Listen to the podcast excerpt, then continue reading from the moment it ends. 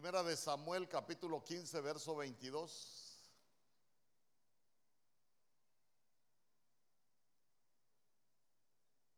Y Samuel dijo,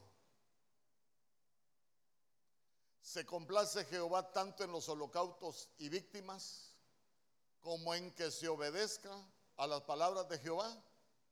Ciertamente el obedecer es mejor que los sacrificios. Mire usted lo que dice, obedecer es mejor que los sacrificios. Y el prestar atención, diga conmigo el prestar atención. Que la grosura de los carneros, que el Señor añada bendición a su palabra. Fíjese que hay, si usted ve los holocaustos, hermano, y las víctimas es lo que se ofrecía al Señor y estaba bien poderlo hacer, pero de pronto nosotros vamos viendo que el Señor dijo que hay cosas que son mejores. Y ahí habló de dos cosas que son mejores que los holocaustos y que los sacrificios. La primera que el Señor habló fue obedecer, pero ya hemos hablado mucho de, de obediencia, pero vea que hay otra cosa que también es mejor y es el prestar atención.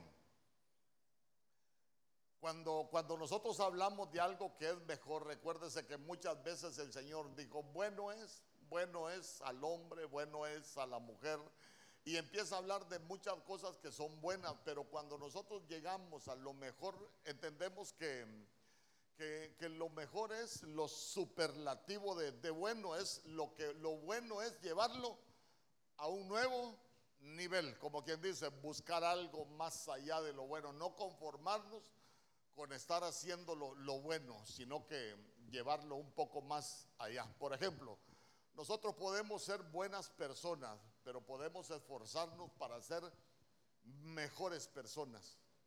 Alguien aquí puede ser un buen padre, pero no deberíamos de conformarnos con ser un buen padre, sino que cada día ser mejores padres, no solo ser buenos hijos, sino ser mejores hijos. Entonces vea usted que, que cuando hablamos de, eso, mejor es llevarlo a un nivel más alto. Por eso es, impactante cuando, cuando David dijo, porque es mejor un día en tus atrios que mil fuera de ellos. Él entendió, hermano, que era bueno congregarse, que era bueno buscar del Señor, pero de pronto él aprendió que era mejor el permanecer en Dios, en la casa del Señor, en los negocios de, del Señor. Entonces, cuando, cuando nosotros hablamos de, prestar atención, fíjese que como pueblo de Dios, nosotros podemos cometer un error que de pronto podemos estar prestando atención a cosas que, que son de la tierra, pero que en realidad no nos enfocamos a prestar atención a lo que Dios habla y a lo que Dios puede hacer. Para nosotros, para nosotros es importante, hermano, que, entendamos a qué le debemos de prestar atención. Fíjese que se lo voy a contar porque es alguien que yo amo, amo mucho. Ahorita, por ejemplo, estaba, salí yo cuando estaba la alabanza y, y los servidores estaban con un hermano platicando y bien contentos. Entonces yo llegué y le dije, mejor entre porque allá está lo mejor. Acá usted va a platicar, usted va a estar con los hermanos calidad. Eh, pero cuando nosotros venimos a la casa del Señor, venimos a hacerle fiesta al Rey, venimos a que Dios nos hable, venimos a, buscar del Señor. Dice, ven conmigo. Entonces, entonces yo me tomé la atribución, de todo modo, soy el pastor. Y le dije, no, mire, para adentro, lo mejor está allá. Allá es donde uno debe de prestar atención. Hermano, porque fíjese que a veces suceden cosas que, que nosotros prestamos atención a, por ejemplo, imagínense que alguien venga, diga conmigo, aquí no vienen, pero que de pronto alguien venga y, un servidor sea así como muy comunicativo, que le gusta darle información a, las personas y, tal vez la persona viene con una gran necesidad y, fíjese hermano que yo le quiero contar y, como lo conoce tal vez y yo le quiero contar y empiezan a contarle cosas y de pronto la persona que venía con necesidad de oír algo de parte de Dios, como ya escuchó un montón de cosas allá, ¿En qué va a venir pensando? En todo lo que le contó la hermana. Y Dios puede estar hablando, hermano, pero no va a escuchar. ¿Por qué? Porque primero se contaminó los oídos, prestando atención a algo que no debía. Entonces fíjese que cuando nosotros hablamos en lo que nos enseñan, usted se ha fijado que a veces con los hijos de uno, mire, su hijo solo tiene un problema, le cuesta poner atención. ¿Cuántos tuvieron algún problema de, poner atención? Ay, ahora aquí nadie, mire qué bonito. E, eso es lo bonito de predicar aquí en Ebenezer, que aquí no vienen. Tengo un problema, le cuesta poner atención.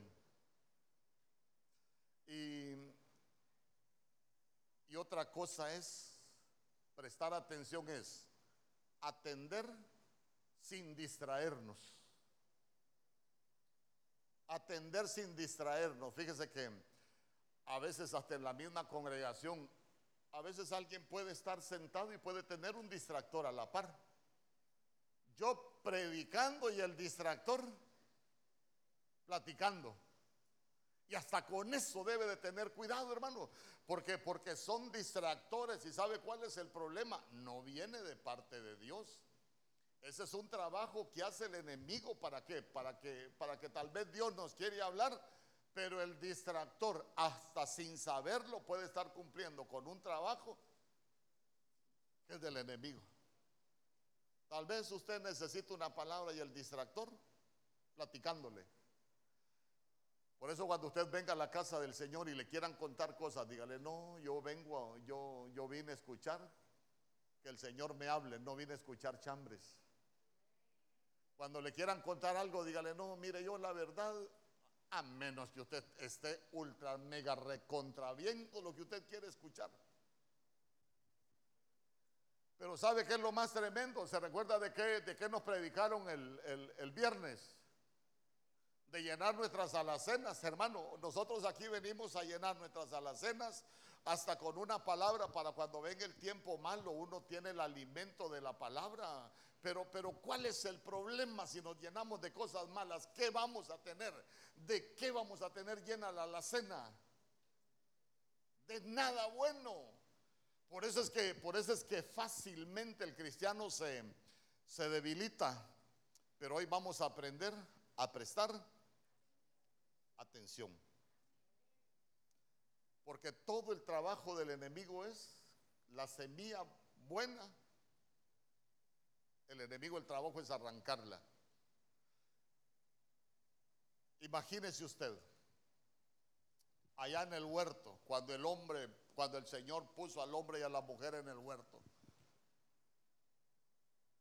la serpiente llega para desviarle la atención a la creación humana de lo que Dios había dicho.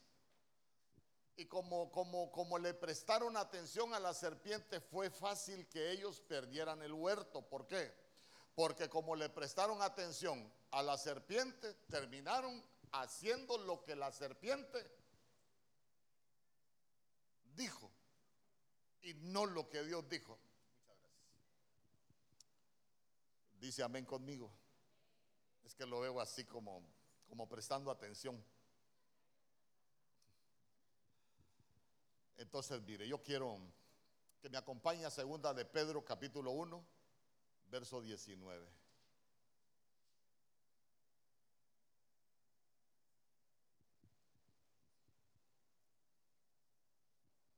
Mire lo que dice. Esto ha venido a confirmarnos, mire la Biblia al día, esto ha venido a confirmarnos la palabra de los profetas a la cual vosotros hacéis bien en prestar atención, como a una lámpara que brilla en un lugar oscuro hasta que despunte el día y salga el lucero de la mañana en sus corazones. Entonces, en, ese, en esos pasajes, cuando usted lee otras versiones, se va a dar cuenta que dice que nosotros tenemos la palabra profética más segura y es la palabra escrita. Y dice que nosotros hacemos bien en prestarle atención, hermano, en prestarle atención. Entonces, a lo primero que nosotros deberíamos de prestar atención es a la palabra escrita. Mire, hoy estamos viviendo un evangelio de dichos, pero no de palabra.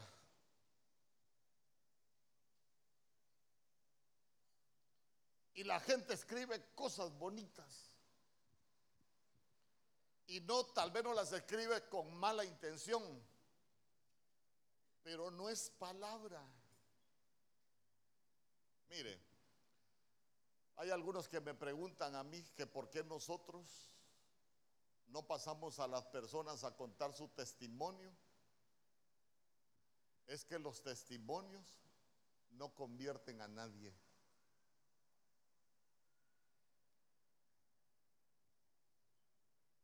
Lo que nos va a convertir es el agua de la palabra. Hermano, mire, cuando la gente llega, cuando la gente llega a contar un testimonio, veámoslo espiritualmente. Yo quiero cincelarle que nosotros debemos de prestar atención a la palabra. Se lo digo porque algunos me han dicho y algunos hasta se han ido que por qué nosotros no lo hacemos. Pero es que para nosotros lo más importante es lo que está escrito. Por ejemplo, imagínense que yo me pare acá y, que les diga yo, ay, vieran que yo tuve una novia, que viera usted que yo, hasta después de que me casé, cuántos problemas tuve porque sí me gustaba cómo me abrazara. ¿De qué me estoy acordando yo? De los apapachadas que me pegaba la vieja aquella, ¿va? Como decía la hermana aquella, ay, cuando me besaba aquel negro que tenía aquella trompa.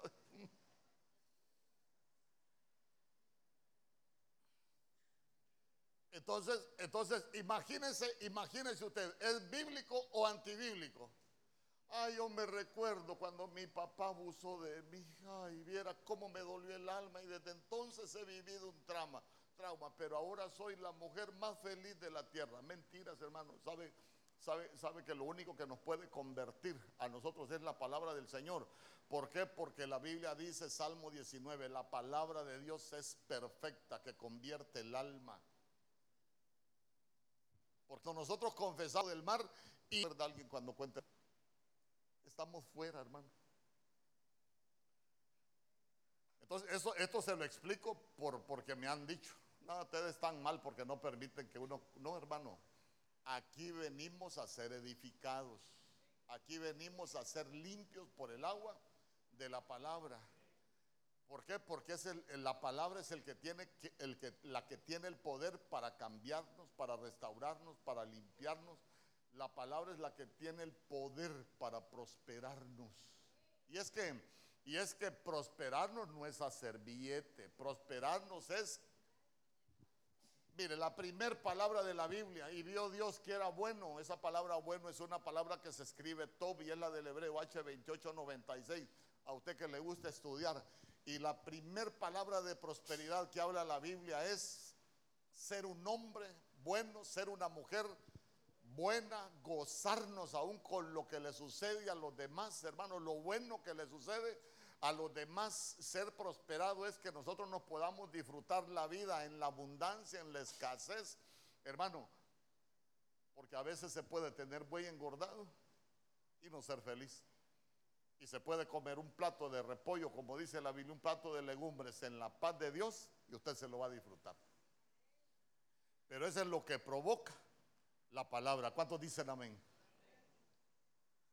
Entonces mire usted que hacemos bien en prestar atención a la palabra. ¿Se recuerda usted de Josué, por ejemplo?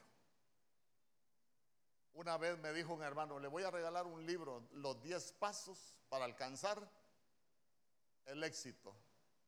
Y digo, oye, ¿para qué tanto brinco? Le digo, si el terreno es plano. ¿Qué le dijo el Señor a Josué? ¿Ah?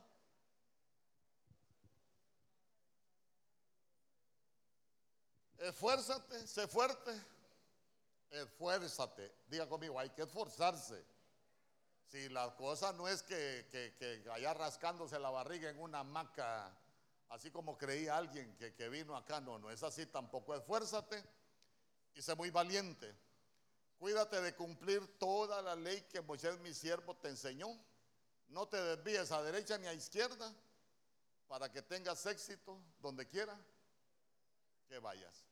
Ahí está, mire, el manual para tener éxito. Muchos hemos sido restaurados por el poder de la palabra.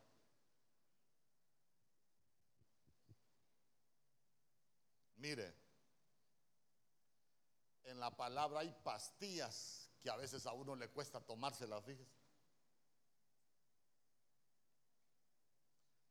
Cuando yo le hablo de pastillas es como, como cosas que, que uno no quisiera que estuvieran escritas y que a uno se le hace difícil de tomárselas. Por ejemplo, por ejemplo, nosotros en nuestro país, uno de los mayores problemas que tenemos es la paternidad irresponsable. Padres que abandonan los hijos, hermanos, que abandonan sus hogares y después, digo yo, hasta y cristianos, predicadores, y que después hasta andan dando consejos en las redes de cómo, de cómo vivir la vida. Digo yo, cómo se ponen a aconsejar a otros y ni tan siquiera pudieron edificar una casa. Pero bueno, prestar atención a lo que dice la palabra, mire, aquí puede haber alguien, por ejemplo, que tuvo problemas de paternidad en su casa y dice, yo a mi papá no lo puedo ni ver. O, mi mamá me hizo mucho daño, pero sabe que dice la Biblia, honra a tu padre y a tu madre, que es el primer mandamiento con promesa.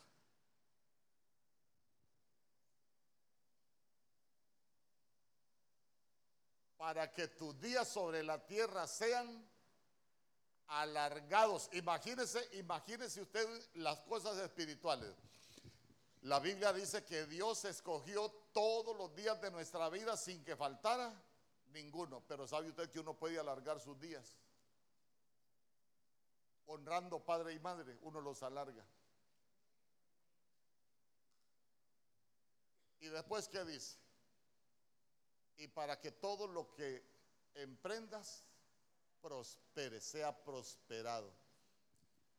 Entonces, mire, a veces uno platica con, con, algunos hermanos y no, mire, pastor, usted predica eso, pero para mí es difícil, por eso le digo, es una pastilla amarga, pero hacemos bien en prestarle atención.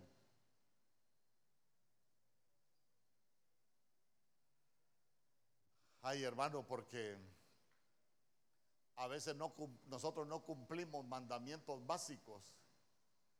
Y a veces uno dice, pero ¿por qué si yo hago esto, yo hago lo otro, yo hago aquello? Pero a veces hay mandamientos básicos de la escritura que no los cumplimos. ¿Usted le presta atención a la escritura? Mire,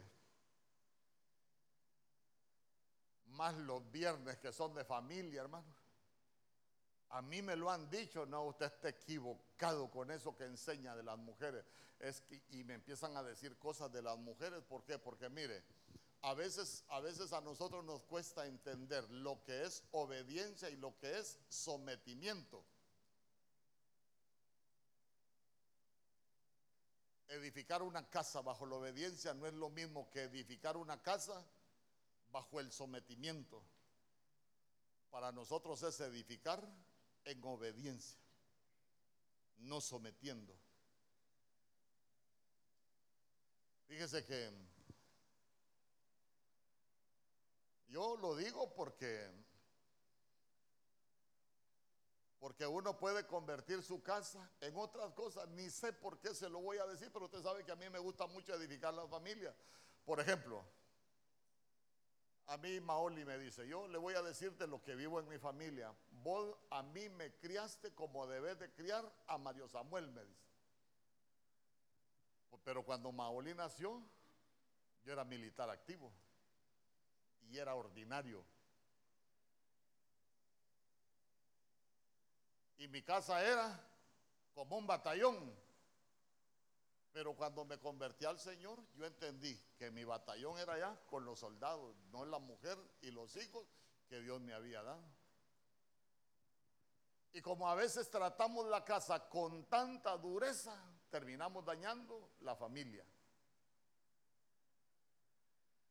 Entonces imagínese usted qué bonito que nosotros aprendamos es el modelo, como dice la escritura.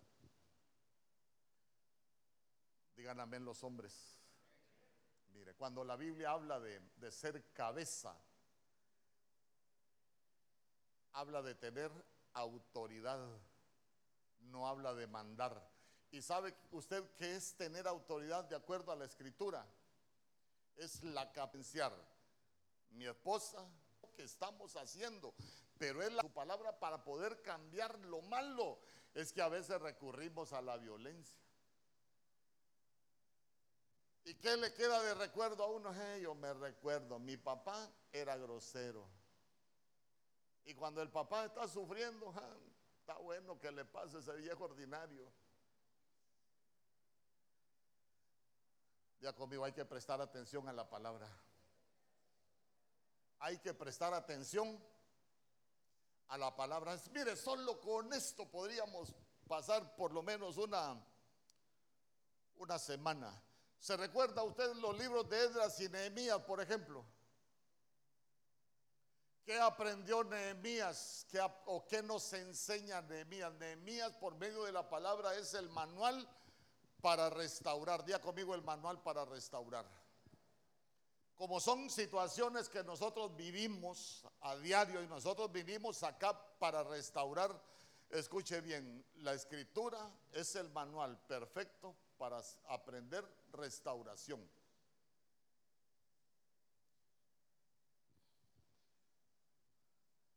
A veces muchos venimos con el alma dañada. A muchos a veces venimos con muchas áreas de nuestra vida dañadas, pero nosotros aquí, miren, la palabra escrita, vamos a aprender restauración.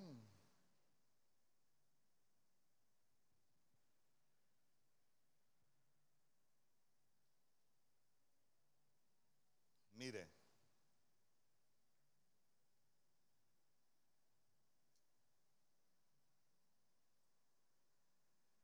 Por ejemplo, ¿qué es lo primero que se debe hacer para restaurar?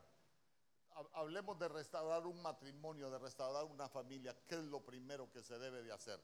Pero basado en el libro de Edras y Nehemías. ¿Qué es lo primero que hicieron en el tiempo de Nehemías? A ver. Lo primero que se debe hacer es, si usted sigue el manual, se va a dar cuenta que antes de empezar a restaurar, primero revisaron cuáles eran los daños.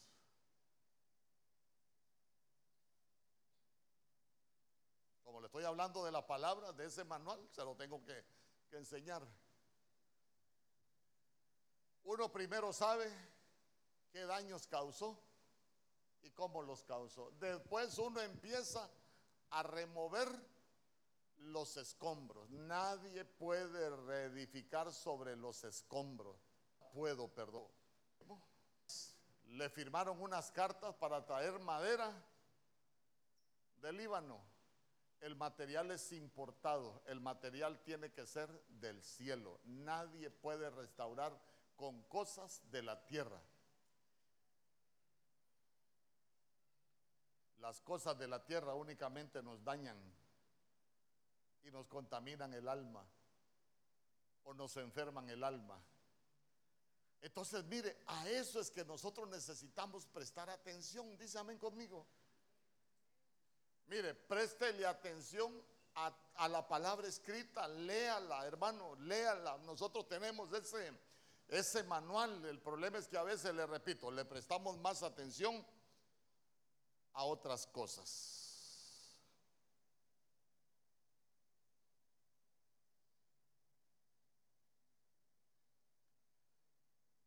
En Juan capítulo 8, verso 31.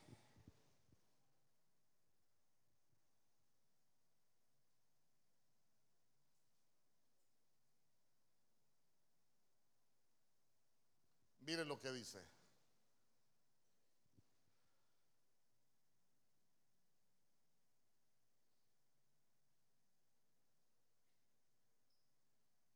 Dijo entonces Jesús a los judíos que habían creído en él, si vosotros permanecéis en mi palabra, seréis verdaderamente mis discípulos y conoceréis la verdad y la verdad os hará libres. Fíjese que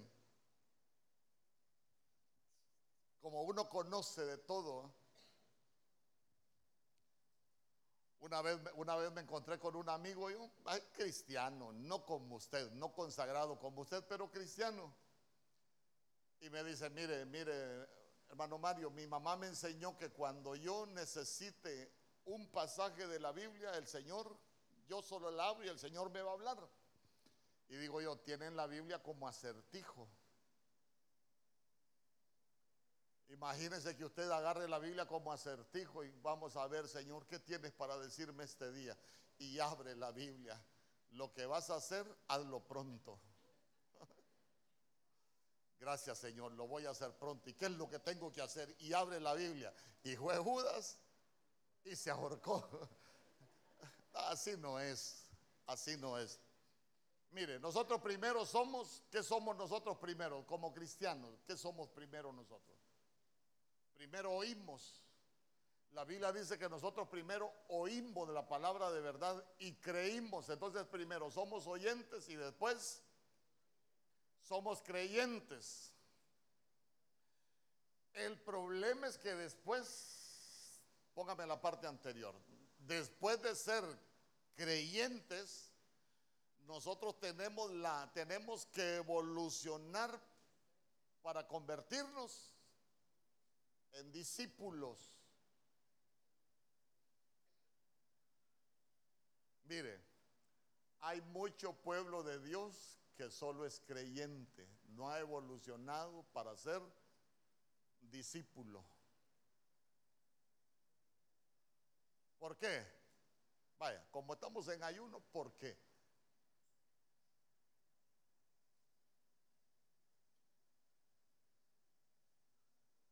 Porque hay muchos creyentes que no han evolucionado para ser discípulos. Son creyentes que hasta el diablo, hasta los espíritus conocían a Jesús, ¿se recuerda? Hasta los demonios que tenía el Gadareno sabían que Jesús los podía, los podía echar fuera. A ver, ayúdeme a predicar. ¿Por qué yo le digo que hay mucho cristiano que no ha evolucionado de la condición de creyente a discípulo. ¿Mm? En primer lugar, porque no permanece en la palabra.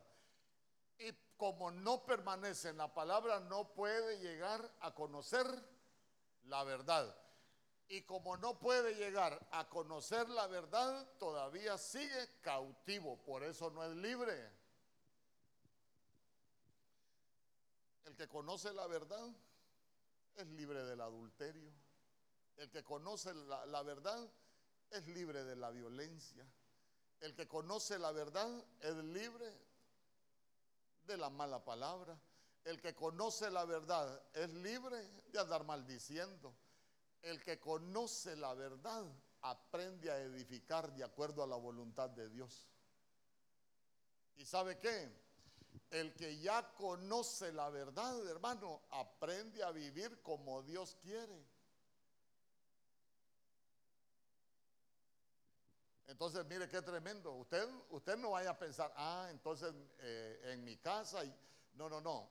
Revise si usted, si ya llegó, primero pasó por oyente, oyó, creyó, se convirtió. Pero si todavía no es libre, usted no ha llegado a ser discípulo. Usted todavía está en la etapa de creyente. Pero para eso es la palabra. Amén. ¿Por qué? Porque después de discípulo se llega a siervo. Mire qué bonito. Vaya. ¿Quién es un siervo?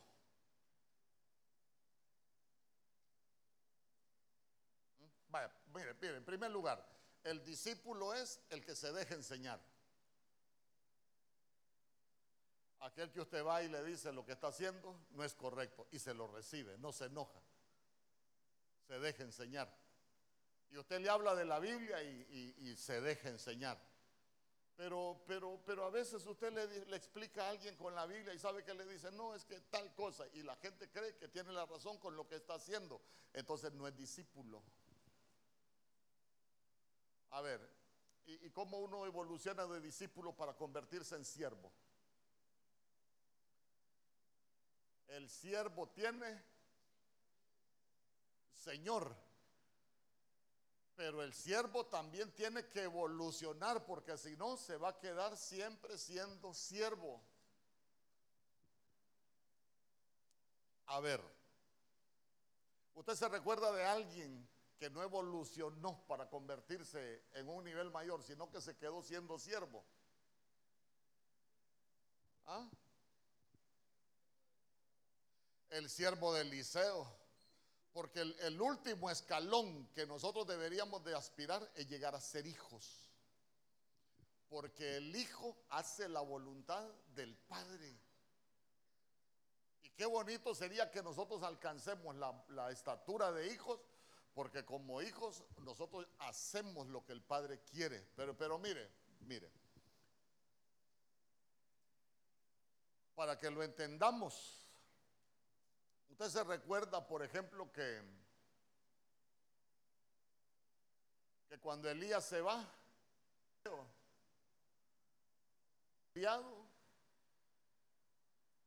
por eso se va a dar cuenta usted que cuando se murió Eliseo, ¿cuántos milagros hizo Giesi? Leproso quedó, porque nunca evolucionó para ser hijo. Ah, pero vámonos a, Elías. Hermano, Elías tenía un carácter de chucho. Si usted lee cómo era Elías, se va a dar cuenta que Elías, Elías eh, cuando iba para un lugar le decía a Eliseo, no, quita, quédate aquí, no quiero que vayas conmigo. Y aquel le decía, no, yo no te voy a dejar. Y le decía, Padre mío. Entonces, mire qué bonito. ¿Por qué? Porque cuando le tocó irse a Elías, ¿Por qué recogió el manto Eliseo? Porque era hijo. Y Elías hizo el doble de los milagros que, eh, perdón, y Eliseo hizo el doble de los milagros que hizo Elías. Entonces, si nosotros queremos ver la gloria de Dios en nuestras vidas, hermano, es que mire, a veces nosotros hablamos de que todos somos hijos de Dios, pero revise bien la Biblia usted se va a dar cuenta que dice que algunos son hijos del diablo. La Biblia dice que algunos son hijos de ira. La Biblia dice que algunos son hijos de esclavitud. La Biblia dice que algunos son hijos de desobediencia. La Biblia dice que algunos son hijos bastardos, pero lo que nosotros deberíamos anhelar es ser hijos de Dios. Ay, hermano. Usted se recuerda cuando nuestro Señor Jesús habló de amar a los enemigos. ¿Usted se recuerda? ¿Quién se recuerda? ¿Qué dijo nuestro Señor Jesús de, amar a los enemigos? ¿Mm? Ahí, parafraseado, no le estoy diciendo que, que me dé los versos así. Ajá, si el enemigo tiene hambre, que le dé de comer.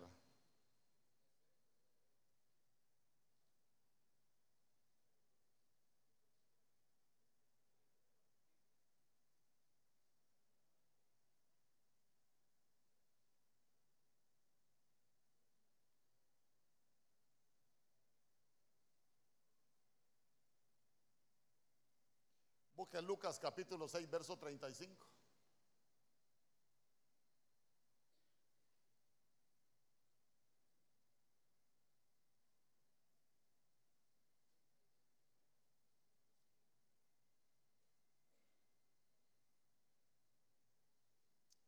Desde el verso 32 leamos, hermanos, si, si, si, Lucas capítulo 6, verso 32.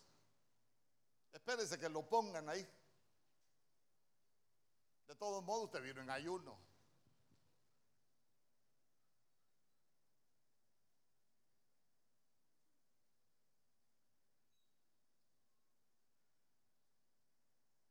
Lo vamos a esperar. ¿O trajo Biblia usted? ¿O está viendo Facebook en el celular? Porque algunos comentan fotos mientras yo predico.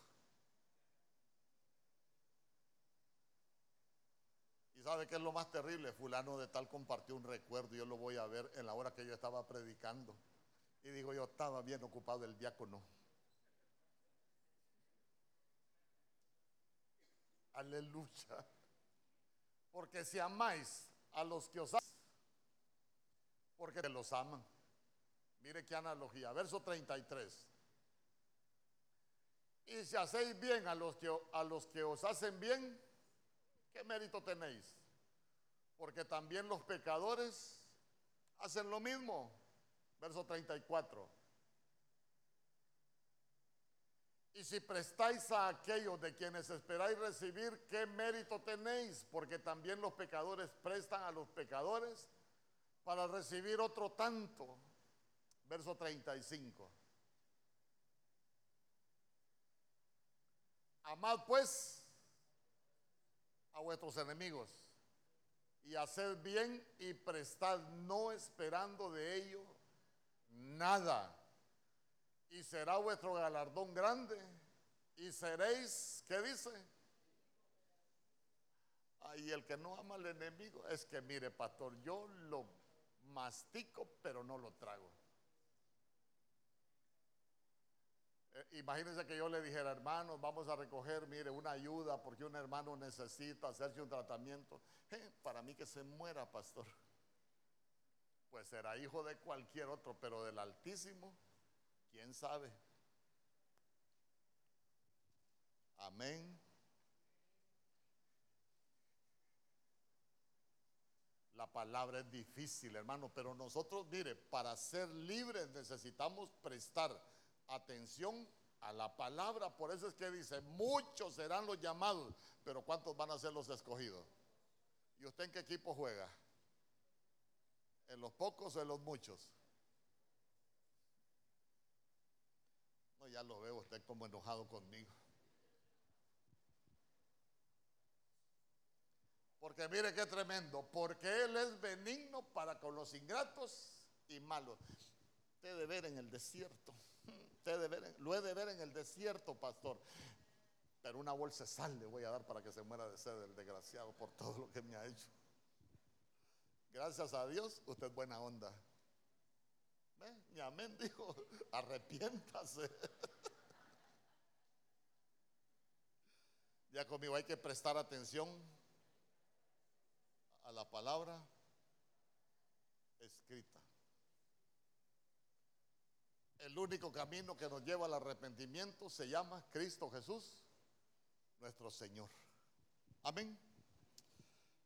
Hebreos capítulo 2, verso 1.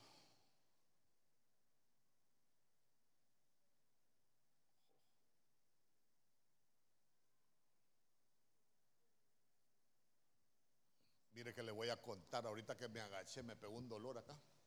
Le voy a contar. ¿Sabe usted que hay tres tipos de células madre que le pueden poner a uno. Y, a mí me sorprendió. Células madre humanas, células madre de cordero, por la genética del cordero que se parece a la genética de uno. ¿Y sabe cuál es el otro animal que la genética se parece a la de uno? El cerdo. ¿De cuál quiere, pastor? De cerdo, no, mejor de cordero. ¿Sabe que, ¿Sabe que a mí me impactó eso, hermano? que uno, que la genética de los animales que más se parece a la genética de uno es cordero o cerdo. Y digo yo, y espiritualmente, un animal limpio y un animal inmundo. Hermano, mire, a mí, a mí me, me traspasó. Por eso tenemos que prestar la mayor atención a lo que hemos oído. Para no extraviarnos, nosotros necesitamos prestar atención a lo que hemos oído para no extraviarnos. Imagínese usted, imagínese usted, y si nosotros le prestamos oído a cosas que no edifican, ¿será que nos podemos extraviar? Ah, yo creo que sí, porque la Biblia lo dice. Por ejemplo, la Biblia dice que, Él ha puesto camino y calzada. Y ese camino y calzada se llama camino de santidad. ¿Y sabe qué dice la Biblia? Que por torpes que seamos, no vamos a tropezar. Yo digo, hasta brutillo puede ser uno, pero con tal preste atención a lo que el Señor dice, nos va a ir bien. Amén. Ahí en su casa le puede, ay, qué dundito mi hermano, sí, pero, pero ha aprendido a, a escuchar lo que Dios habla. Dice amén conmigo. Ya se le quitaron las ganas de decir amén. Entonces hay que prestar la mayor atención a lo que hemos oído. Imagínense qué tremendo. Vuelvo. Eva escuchaba la voz de Dios. Pero escuchó también la voz de la serpiente. Y le tuvo que haber prestado mayor atención a la voz de la serpiente porque terminó haciendo la que la serpiente dijo. Entonces imagínese usted, si Dios nos dice qué es lo que hay que hacer y alguien termina haciendo algo de lo que Dios dice que no debemos hacer, ¿a quién le está prestando atención? A la serpiente, hermano.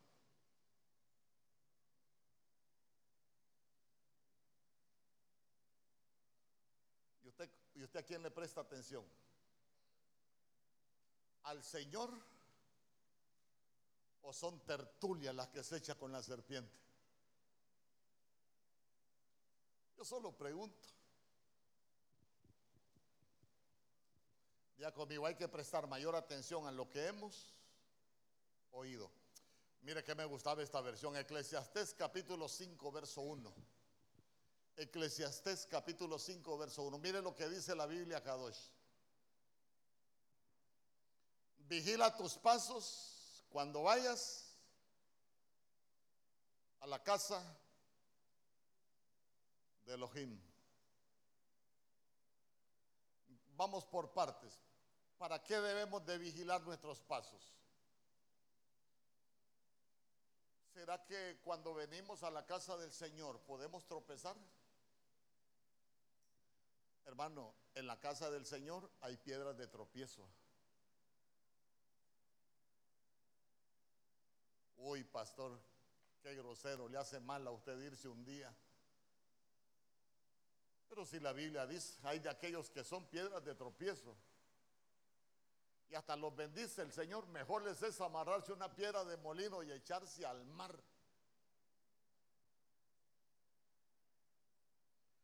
Vigila tus pasos cuando vayas a la casa de Elohim. Mira, hermano, se lo vuelvo a repetir. Hay cristianos que se pueden convertir no en hijos, sino que en piedra de tropiezo.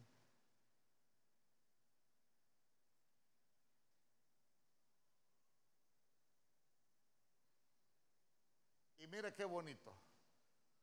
Ofrenda de escuchar. Día conmigo, ofrenda de escuchar.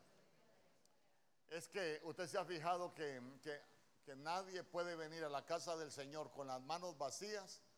Lo han utilizado para sacarle el dinero a la gente. ah, mire la ofrenda. No, hay ofrenda de obediencia. Hay, pero ya se dio cuenta que también hay ofrenda de escuchar.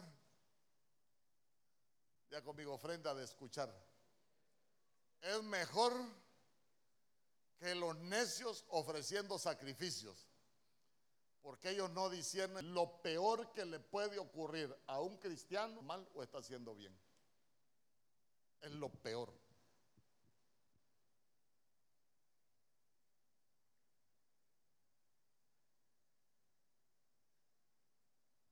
¿Usted discierne cuando está haciendo bien o está haciendo mal? Mire, le voy a poner un ejemplo. A mí no me gusta preguntar nombres porque así, así hablo con libertad. Vino un hermano de los que recién se integra al servicio y, dijo, gloria a Dios que voy a comenzar a servir. Y vino un servidor viejo y le dijo, usted ni sabía lo que se metió, le dijo. Ay, hermano.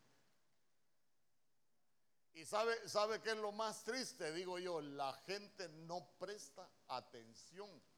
Porque, porque sabe cuál es el problema, en qué categoría, en qué categorías caen. En la categoría de necios, no pueden discernir si están haciendo bien o están haciendo mal. Usted, usted ya aprendió a discernir cuando hace bien o hace mal con lo que dice.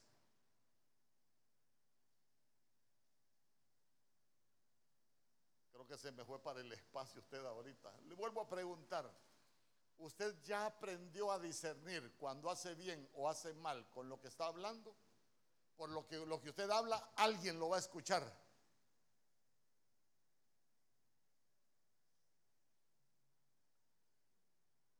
Ay, hermano. Sabe que sabe que a, mí sí hay cosas que me sacan así de mi de mi casilla. Y es cuando alguien es cristiano viejo y no ha aprendido a edificar con su boca, sabiendo, hermano, que con lo que habla puede causar mucho daño. Imagínense qué gran diferencia. Ay, alegría, porque voy a servir al Señor.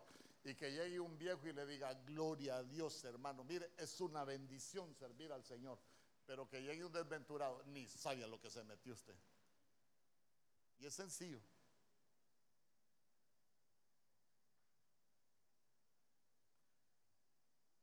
Cuando vayas a la casa del Señor, ofrenda de escuchar es mejor que los necios ofreciendo sacrificios. Y le repito, lo que nosotros hablemos alguien lo va a escuchar.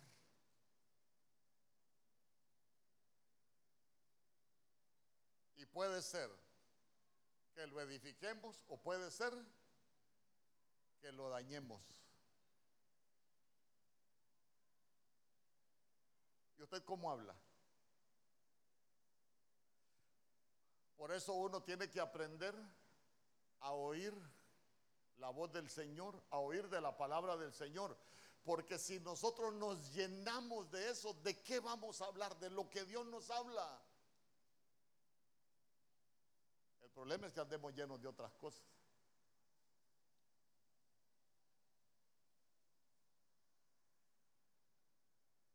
Mire, le voy a contar una.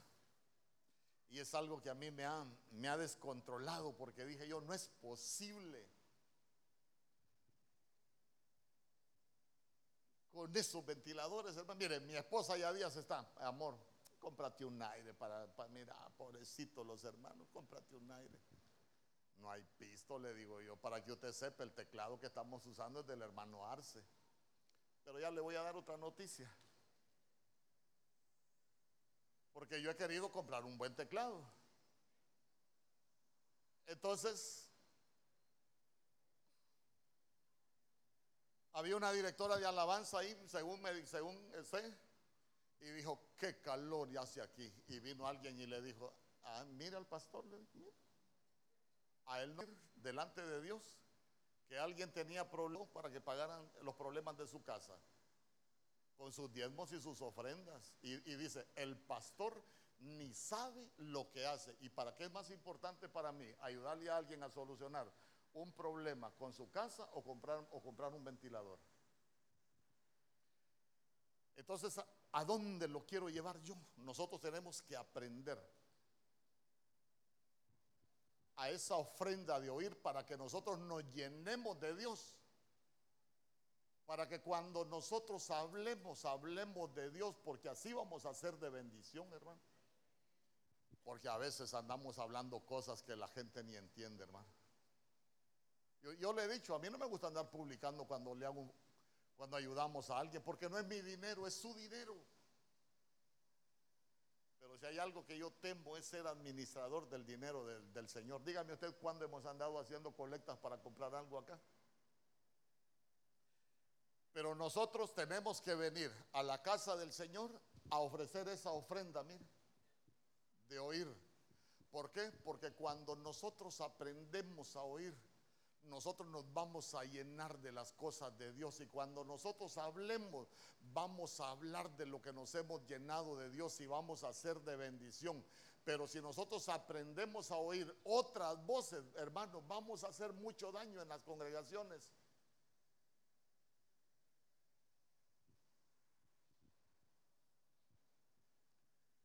¿Y sabe qué es lo más tremendo? El que no ofrece esa ofrenda de escuchar se vuelve necio. ¿Y sabe qué es lo más tremendo? Y le repito, lo más triste que le puede pasar a uno es no discernir si está haciendo bien o está haciendo mal. ¿Por qué le enseño esto? Porque la ofrenda de oír es una ofrenda de oír.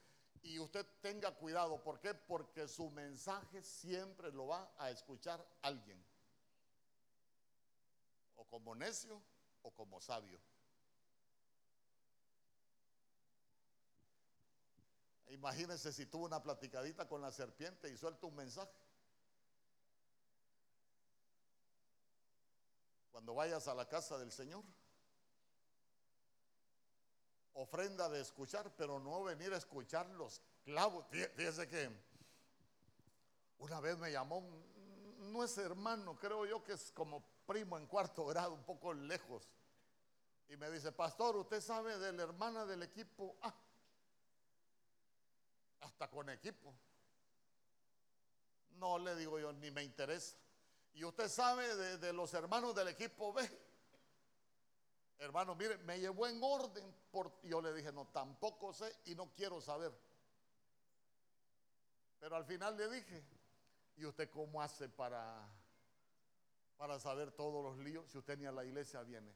Ah, es que hay un hermano que me pasa todos los chambres, me dijo. Y dije yo, un hermano. O sea que no es buscador de tesoros, es buscador de chambres, dije yo. ¿Y usted a qué viene a la casa del Señor? Nosotros venimos a oír. ¿Y sabe qué es lo más tremendo? La Biblia dice que la fe viene por el oír y el oír por la palabra de Dios. Hermano, le voy a dar un consejo cuando venga a la casa del Señor, venga a ofrecer esa ofrenda de oír. Ay, hermano, ¿quién está aquí porque no tiene problemas? Digo yo, venir a la casa del Señor y venir a escuchar cosas que no edifican, mejor quedarse en la casa. O venir a la casa del Señor para venir a cumplir el trabajo de la serpiente, mejor costurarse la boca. ¿A dónde lo quiero llevar con esto? Yo quiero que usted sea bendecido. Pero tenemos que aprender a ofrecer esa ofrenda de oír para que nos llenemos de Dios y cuando llevemos un mensaje, llevemos un buen mensaje de parte de Dios con una palabra, palabra que fortalezca al que se ha debilitado, con una para poder cortar ataduras, para poder quebrantar cadenas, pero para venir a desanimar a la gente, hermano. Es mejor prestar atención a lo que oímos.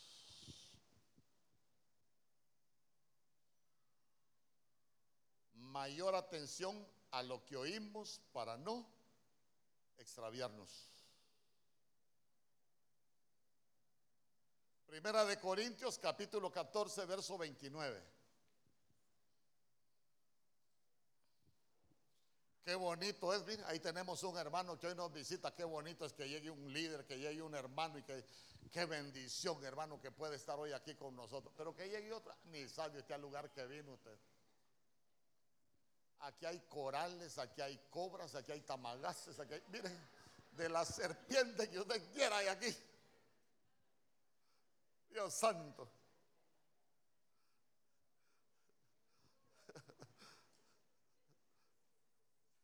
Cómo se llama, hermano? La cobra para servirle. Aleluya.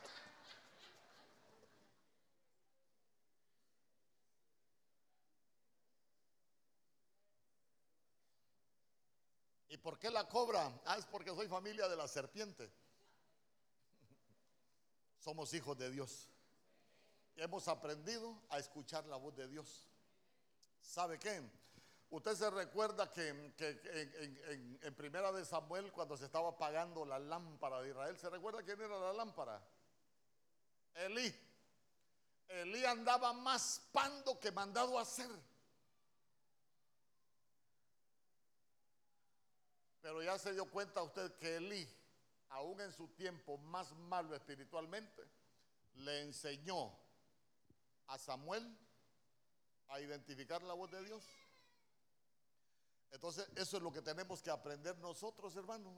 Andemos como andemos, eh, con el estado de ánimo como andemos, pero enseñémosle a los pequeños a que escuchen la voz de Dios y que aprendan a obedecer a Dios. Primera de Corintios capítulo 14, verso 29. Yo no sé a lo que tú has venido, dígale cuando le quieran decir algo, pero yo vine a alabar a Dios.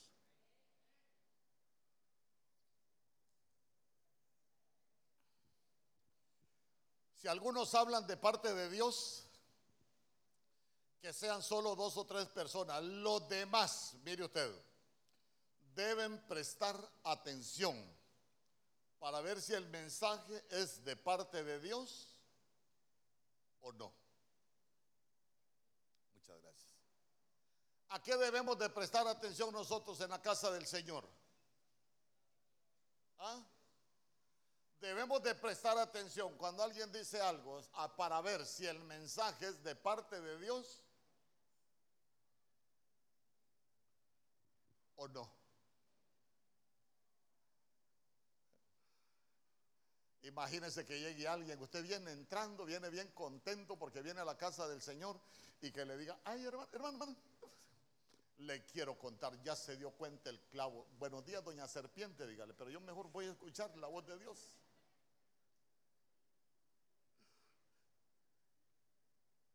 Entonces, mire qué bonito, ¿a qué debemos de prestar atención nosotros en la casa del Señor para ver si el mensaje es de Dios?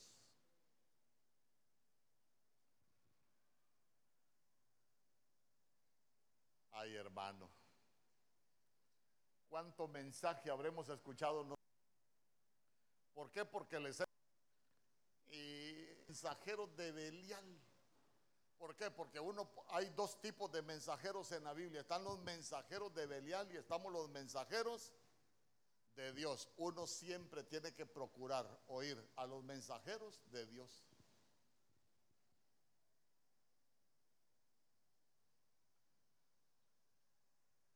Yo me recuerdo que yo servía mucho en el parqueo ahí en Ebenezer, hermano. El parqueo era titular yo. Y, había un hermano que era bien comunicativo, Y un día llega, él no me conocía mucho a mí, pero yo era el encargado del parqueo. Hermano Mario ya se dio cuenta del hermano fulano de tal. Ni me doy cuenta, le digo yo, ni me interesa. Pero es que yo le quiero contar, me dijo. Pero es que yo no quiero que me cuente, le dije. Pero es que yo quiero que usted sepa, pero es que esas cosas no las quiero saber. Le dije yo, hermano, si, si sabe que yo venía saliendo de un brasero y no había terminado de salir todavía. Y, sabe que aprendió, lo que no me edifica no lo recibo. ¿Cómo sale uno cuando escucha las cosas de otro? Ay, mira, la hermana que tranquilita se mira a la par del esposo y es una fiera. Y ahí anda con aquello metido en la... Hermano, es que mire, es que mire. ¿Sabe, sabe usted, sabe usted que la palabra de Dios que es sembrada por el sembrador puede ser arrancada? Pero ya se dio cuenta que el chisme no puede ser arrancado, porque el enemigo no lo arranca, sino que hace que se quede en nosotros. Por eso es que es dañino. Si yo le pregunto, ¿de cuántos temas se acuerda usted de lo que yo he predicado? Pero si yo le pregunto, ¿se acuerda usted de un chambre que le contaron en ese tiempo? Yo le aseguro que sí.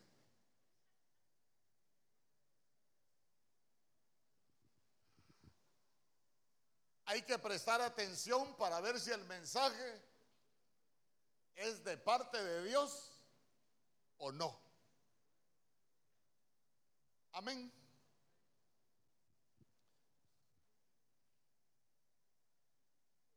Juan, primera de Juan capítulo 4, verso 1.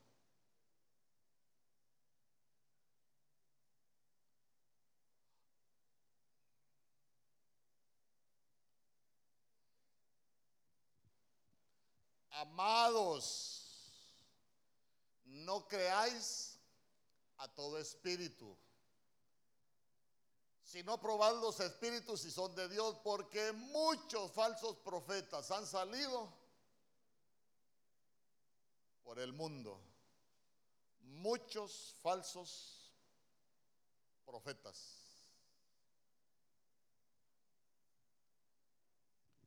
Hay que prestar atención a lo que oímos. Dígale al que tiene la que prestar atención a lo que oímos. Mire, alguien me dijo, fíjese que la hermana me profetizó que mi casa era casa de maldición, que mi casa era por aquí, que mi casa era por allá. Y le dijo, hermano, como que era el, el infierno en la casa y que su familia iba para el infierno. Y, le digo yo, ¿y quién le dijo todo eso? Eso sí me interesó, saber quién le había dicho todo eso. Y digo yo,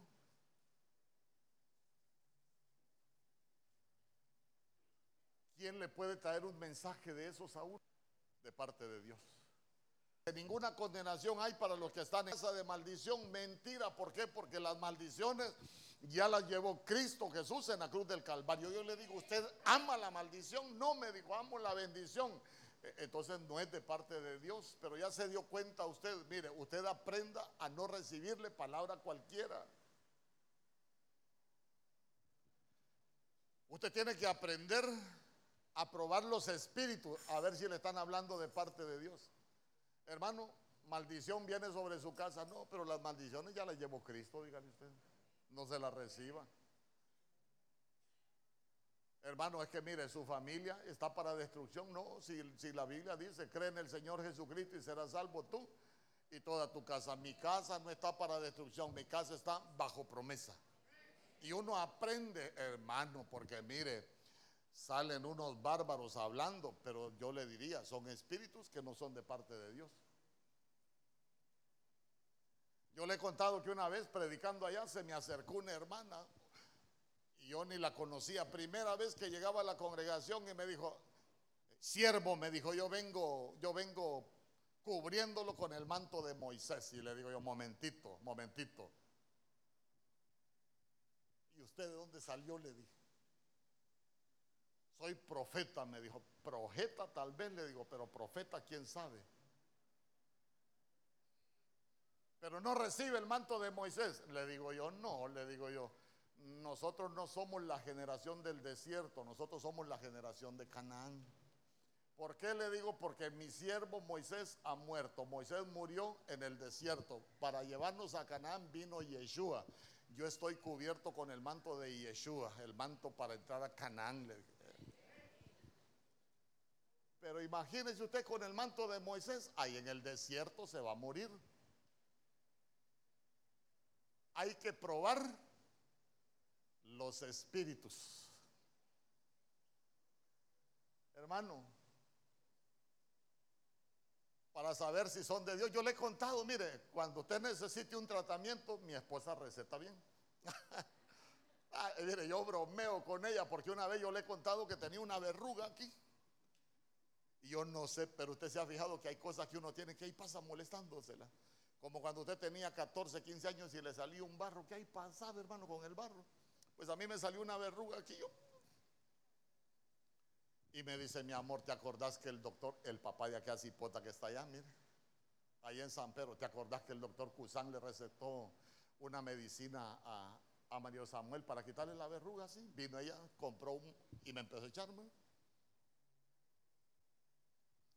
Mire, fue tan efectiva que me arrancó la verruga y casi me arranca la cabeza. Porque me echó tanta medicina que me pegó un dolor de cabeza que yo para acostarme me agarraba la cabeza. Y para levantarme con las dos manos, le digo, yo creo que la medicina, me dejó de echar la medicina y se me quitó el dolor.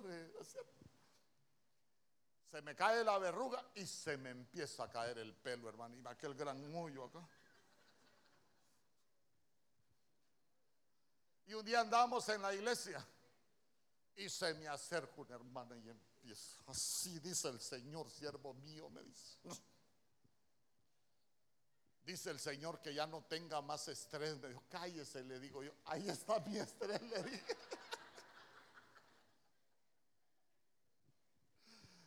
Mire, son cosas que ahora nos reímos. ¿Por qué? Porque me dice, amor, ¿cómo te quedó el pelón? Mirale, yo me acuerdo que mi papá utilizaba tricófero de Barry para, para el cabello. ¿Quién, han oído hablar de tricófero de Barry? Ah, no soy.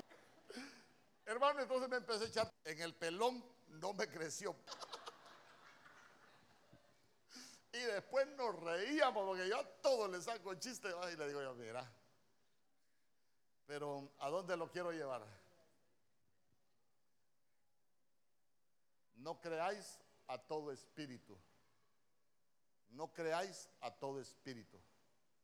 ¿Por qué? Porque hay unos que no son de Dios.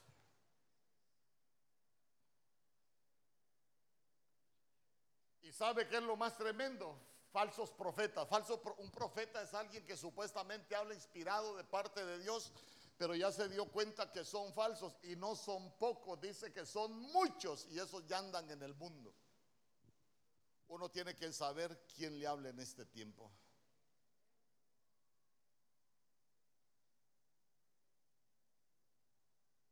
Amén.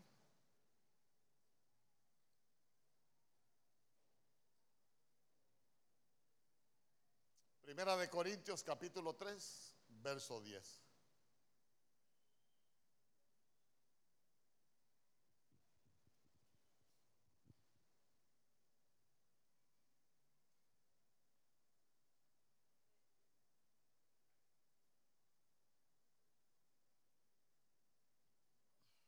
Conmigo, hay que prestar atención. Dios, siendo mi objeto de su gracia, Dios a usted lo hizo objeto de su gracia. Sí, por su gracia estamos aquí. Me dio que yo como arquitecto con experiencia pusiera los cimientos, a fin de que otros pudieran edificar encima. Ahora bien, los que ahora trabajan para levantar el edificio deberán prestar atención a cómo lo hacen. Ay, hermano. Entonces, mire, todos nosotros somos parte de un edificio. ¿Cómo se llama ese edificio? Iglesia. Todos, dígale al que está a la parte, nosotros somos parte de un edificio. Estamos edificando un edificio.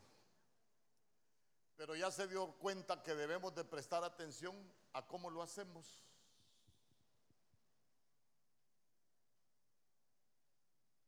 Se puede edificar con oro. Vaya, ayúdenme usted. ¿Con, ¿Con, qué materiales se puede edificar? Dice la Biblia. En primer lugar, con oro. De ahí, con plata, con heno, con paja y con hojarasca. Entonces, mire, uno debe de tener cuidado cómo edifica la casa. Por ejemplo, oro. El oro significa realeza, pero también significa santidad. El oro también es pureza. Entonces, mire, a muchos quieren edificar la iglesia, pero yo creo que todos los cristianos deberíamos de comenzar edificando nuestras casas con oro pero también con plata. La plata es redención. ¿Se recuerda usted que la Biblia dice que el Señor se sienta, hermano, como se purifica la plata? Porque la plata se purifica con fuego. ¿Por qué? Porque le van prendiendo fuego y le van sacando las impurezas. Entonces uno puede edificar sacando las impurezas y botándolas para no meterlas en nuestras casas. No le voy a hablar de la iglesia, después le voy a cerrar con la iglesia. ¿Se puede edificar? Con heno. El heno es alimento. Qué bonito es que nosotros tengamos. Uno de los problemas es que nosotros no tengamos heno, porque hay gente que no tiene heno para edificar la iglesia. Porque lo que tiene en su boca es palabra mala. Y cuando los hermanos le preguntan algo, siempre dicen algo malo. No tienen heno. Pero ¿sabe qué es lo más terrible? Edificar la casa con paja. ¿Por qué? Porque la paja solo es para tirarlo sobre la inmundicia. Porque la paja se utiliza donde hay inmundicia. O también se puede edificar con hojarasca. Yo le pregunto, la hojarasca es inestable. La hojarasca fácil se quema. Entonces, ¿a dónde lo quiero llevar con todo esto? Uno debe de tener cuidado cómo edifica. Ahora voy. Si nosotros somos parte de un edificio, le quiero preguntar, ¿será que un cristiano, un hermano mayor, edifica con su testimonio?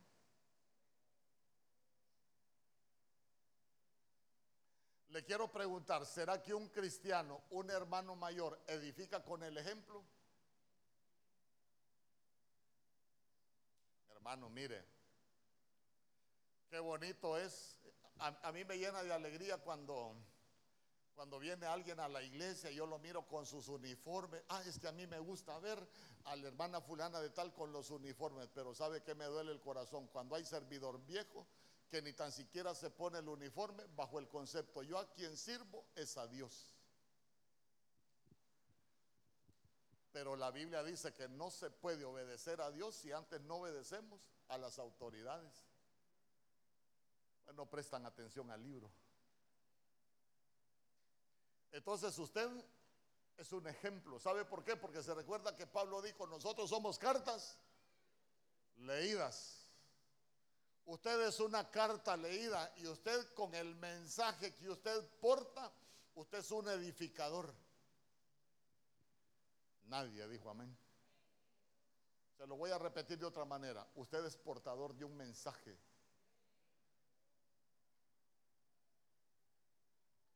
Ahora le quiero preguntar, ¿el mensaje que usted porta es bueno o es malo? Porque ahí dice, Ahora bien, los que ahora trabajen para levantar el edificio deben prestar atención a cómo lo hacen, porque usted lo puede hacer bien o lo puede hacer, bueno, lo podemos hacer bien o lo podemos hacer mal, y estamos trabajando en este edificio.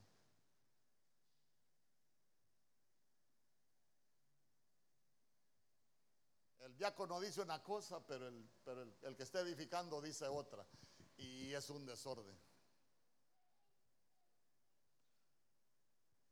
Y recuérdese, la tierra estaba desordenada y vacía. Lo primero que encendió el Señor fue, lo que hizo fue la luz para arreglar el desorden. Porque en medio del desorden lo que hay es caos. En el orden hay bendición. Por eso nosotros necesitamos prestar atención a cómo edificamos. Naya para ser cristiano como vos, mejor me pudre en el infierno, le dicen a una vez. Estamos edificando mal. Ahora le quiero preguntar, ¿usted presta atención a cómo edifica? Mire, olvidémonos de la iglesia, los que somos padres, los que somos esposos, los que somos hijos.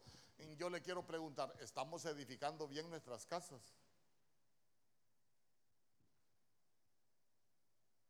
O es que ya no tiene fuerzas por el ayuno, o es que... Porque nosotros tenemos que aprender, hermano.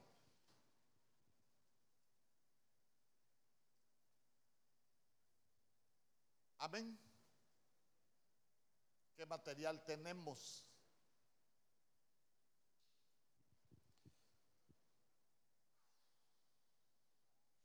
Mire.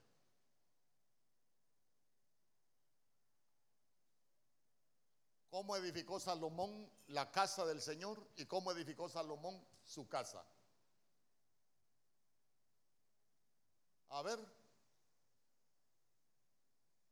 ¿cómo edificó Salomón la casa del Señor y cómo edificó su casa. ¿Ah? No, pero ¿cómo? Los materiales, ¿cómo? ¿Cómo? Porque estamos hablando de, de edificación. Usted se va a dar cuenta que Salomón, la madera, hizo un convenio, una alianza con Tiro, ¿se recuerda? Para que le enviara madera. Entonces, mire, la madera si usted revisa los que edificaron casas con madera, la edificaron con madera importada. ¿Por qué? Porque el material tiene que ser del cielo, no con cosas de la tierra.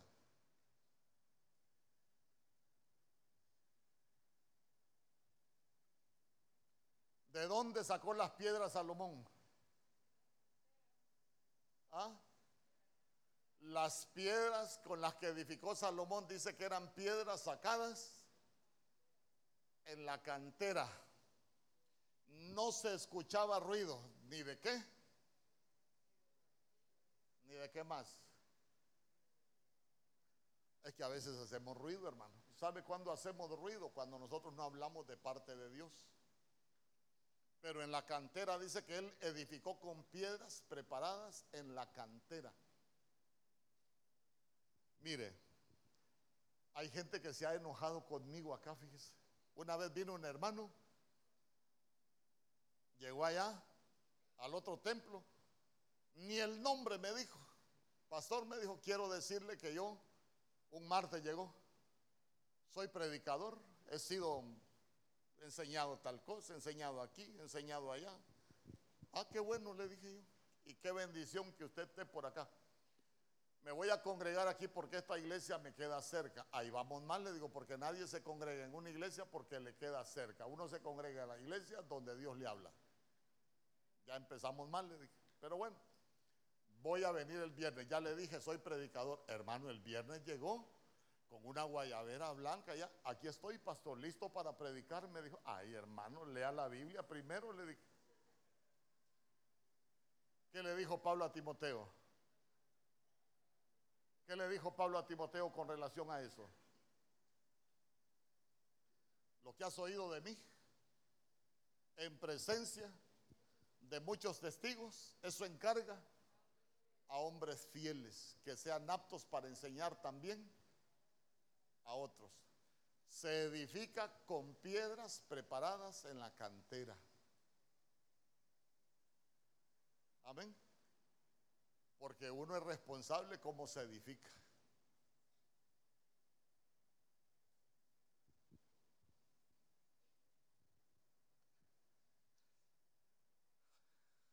Ay, hermano. Usted presta atención, pero volvamos. Usted presta atención a cómo está edificando.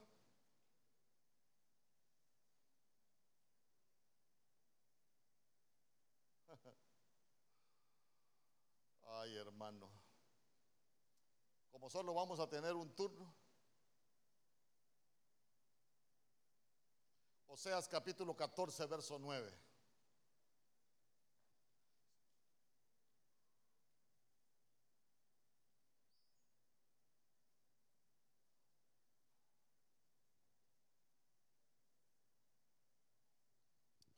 Oseas capítulo 14, verso 9. Miren lo que dice la Biblia.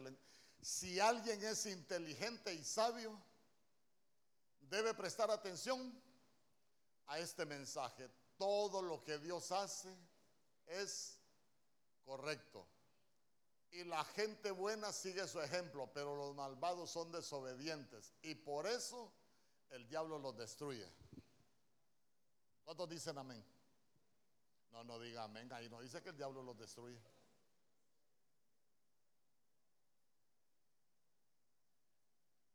Pastor, es que yo con hambre veo nublado.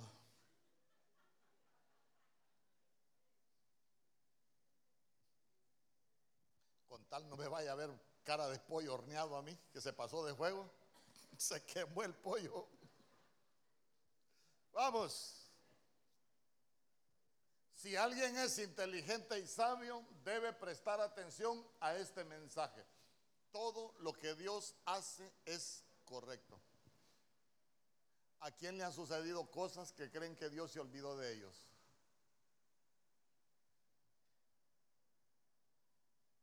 Y hasta llora uno, ¿por qué, Señor? ¿Por qué a mí? Si soy la octava maravilla, tirando a la novena. ¿Por qué me pasa esto a mí si yo sirvo, si yo diezmo, si yo eh, le ayudo al pastor? Fíjese que platicaba con alguien yo. Yo una vez mencioné algo acerca de esto. Todo lo que Dios hace es correcto. A veces en la vida a uno le suceden episodios que uno dice, esto no es de Dios, pero sí es de Dios. Si somos pueblo de Dios, viene de parte de Dios. Platicaba con alguien y me dice, mire, a mí me sucedió una cosa que yo no entendía. Se enfermó su papá. Se le acercó un vaso profético y le dice, así dice el Señor. Tu papá pronto estará bien y tu papá ya va a estar mejor. Entonces dice que donde estaban ellos ya no tenían dinero para seguirlo sosteniendo. ¿Y, y cómo va a estar mejor mi papá si... Pues entonces dice que alguien lo llamó y le dijo, mira, ¿y cómo está tu papá? No, pues mire, estamos preocupados. Ah, pues moverlo, le dijo, de tal lado a tal lado, yo te... Hermano, les mandaron la ambulancia, lo movieron de un lugar donde ya no lo podían sostener a un lugar mejor. Y él dijo, gracias Señor, porque mi papá ya va a estar mejor. Solo lo trasladaron y se murió. Ajá. Y no es que estar mejor. Y no a estar bien. Entonces dice, yo me amargué con Dios. ¿Por qué? Porque yo había recibido una palabra profética, una profecía de que mi papá iba a estar mejor, iba a estar bien.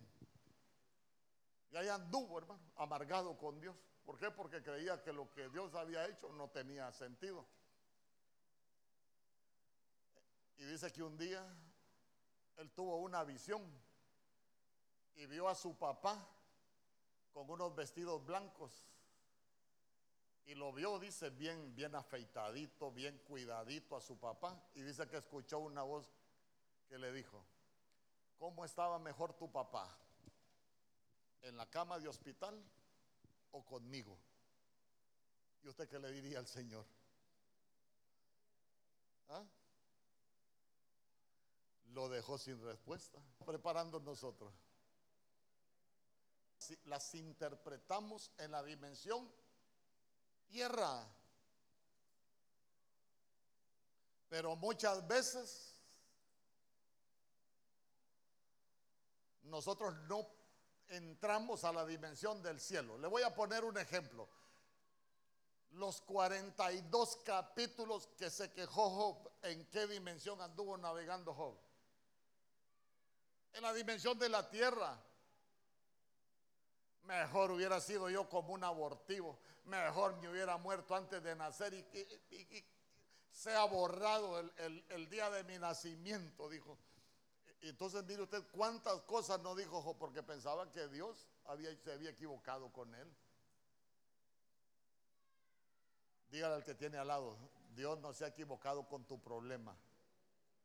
Dios no se ha equivocado con tu prueba. Dios hay que prestar atención al mensaje. Todo lo que Dios hace es correcto. Todo lo que Dios ha permitido en su vida es correcto. ¿Sabe qué le queda a uno? Señor, no lo entiendo, pero te doy gracias.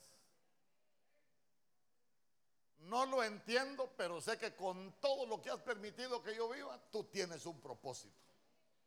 Guárdese esto en su corazón. Todo lo que Dios hace es correcto. Hay que prestar atención a ese mensaje.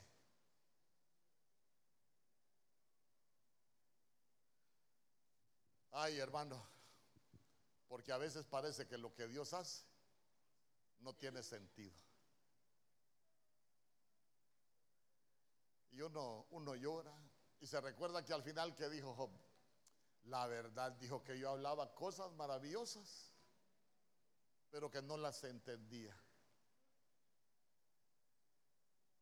Pero ahora mis ojos te ven.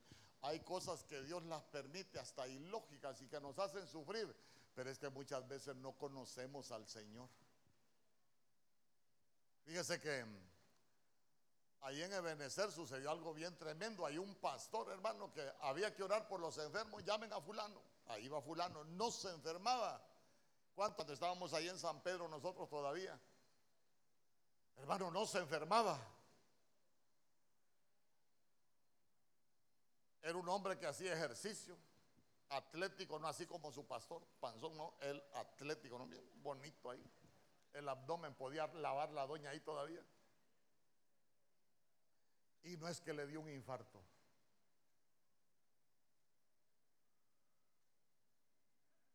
Le dio un infarto y todo el mundo asombrado. El hombre que tenía un montón de años de no tomarse ni una pastilla, le dio un infarto. Cuando yo hablé con él, ¿sabe qué me dijo? Muchas veces los predicadores hablamos fantasías, me dijo, porque no hemos vivido una realidad. Yo predicaba de un Dios que sana y yo no me enfermaba. Pero he conocido al Dios que sana porque después del infarto los doctores decían que él no se iba a volver a levantar y se levantó. Ahí es cuando todo lo que Dios hace tiene sentido. Todo lo que has estado viviendo, al final te vas a dar cuenta que todo tiene sentido. Todo tiene un porqué. Yo tengo más que enseñar, pero ah, yo sé que aquí hay gente. Yo quiero que cierre sus ojos, que se ha amargado con Dios por lo que ha vivido y le ha